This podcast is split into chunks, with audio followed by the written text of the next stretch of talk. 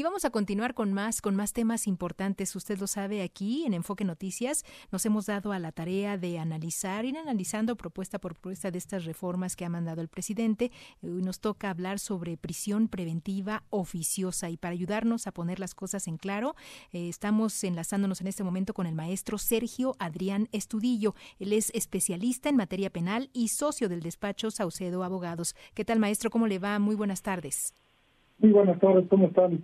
Pues bien, queremos conocer todo respecto a esto, por qué es importante este tema, esta reforma de la prisión preventiva oficiosa. Cuéntenos.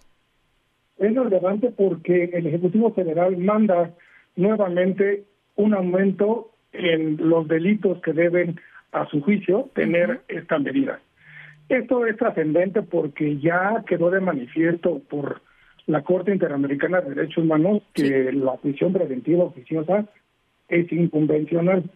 Y se tuvo que armonizar con el ordenamiento jurídico nacional para efecto de que no se imponga esta medida así de manera automática. Estamos viendo que un retroceso en este sentido por la parte de, del Ejecutivo Federal al instar esta reforma debido a que la naturaleza misma del sistema penal acusatorio hace como medida excepcional la prisión preventiva, habiendo otras 13 eh, medidas cautelares que pueden imponerse a los imputados para que asuman sus responsabilidades en caso de ser sujetos penales. Eso es. Entonces, entre esas 13 medidas, la prisión preventiva oficiosa, ¿qué vendría siendo en específico para que nuestra audiencia le quede claro? Sí, es una medida cautelar que se que es, se toma como la más lesiva o la más eh, que interfiere, como bien se puede saber, con la libertad de las personas. Claro.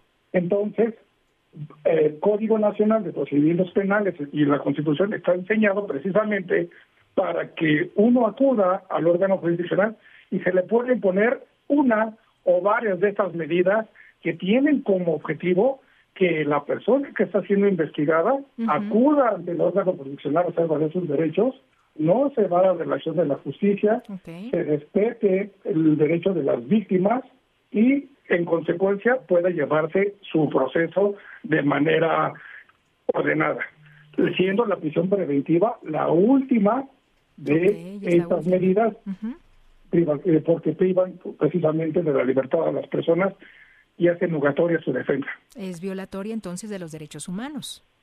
Eh, en estricto sentido es violatoria de, la, de los convenios que ha firmado el Estado mexicano, entendiéndose este como el Ejecutivo, el Legislativo y el Judicial, y que son parte del entramado jurídico que norma la conducta de los ciudadanos que habitamos en este país. Oiga, y en ese sentido, eh, ¿usted tiene idea de cuántos son los presos que están ahora por esta figura? Sí, de hecho, a partir de que la Corte Interamericana emite dos resoluciones muy importantes que determinan como inconvencional esta figura de prisión preventiva, la Corte tuvo que armonizar el ordenamiento nacional para efecto de decir que no se imponga la prisión preventiva de manera automática, pero sí puede imponerse de manera justificada. Esto es que la gente del Ministerio Público siga los lineamientos que establece la misma legislación para que la persona que está considerada como cometió un hecho con apariencia de delito sea privada de su libertad en los aspectos de cada uno de los casos que se ventilen, no de manera general, no de manera automática, sino en el caso en concreto. Digamos entonces la diferencia sería que la, la prisión preventiva oficiosa sería de manera automática a la diferencia de una prisión preventiva justificada, que ahí ya, eh, dice usted, eh, pues el Ministerio Público definiría por qué tendrían que detenerlo. Así es, la prisión preventiva oficiosa viene de la palabra oficio, que entendemos en derecho que es de manera inmediata por parte de la autoridad. En el caso, se deja a un lado la oficiosidad o la manera automática y se abre la puerta para que la gente del Ministerio Público, teniendo todo el poder del Estado, justifique la necesidad de la exposición de tal medida. Y entonces sea en el caso en particular y no de manera general que se aplique la prisión a una persona. Eso es. En su opinión, esta propuesta de reforma que ha planteado el presidente sobre esta prisión preventiva oficiosa, ¿es importante que se haga en este momento de la vida del país, habiendo otras cuestiones importantes también? No, la verdad es que ya hubo una, una variación en la lista de delitos que merecen pena eh, esta medida cautelar de prisión preventiva oficiosa y el resultado ha sido el mismo. Se está atacando el final de la cadena de un delito y no lo que lo causa. Estamos atendiendo cuando ya el, eh, el hecho está cometido y entonces es, eh, hay que aumentar las penas, hay que aumentar las sanciones, hay que aumentar las consecuencias, pero no se está viendo qué es lo que está perjudicando o qué es lo que está generando el crecimiento. El mismo presidente de la República, al momento de mandar su iniciativa, acepta que los delitos de extorsión, que la defraudación fiscal han crecido durante su mandato. Entonces, eso quiere decir la imposibilidad que ha tenido en, en tener medidas preventivas para que esos delitos no se sucedan, no que cuando ya se sucedan estos tengan una consecuencia mayor.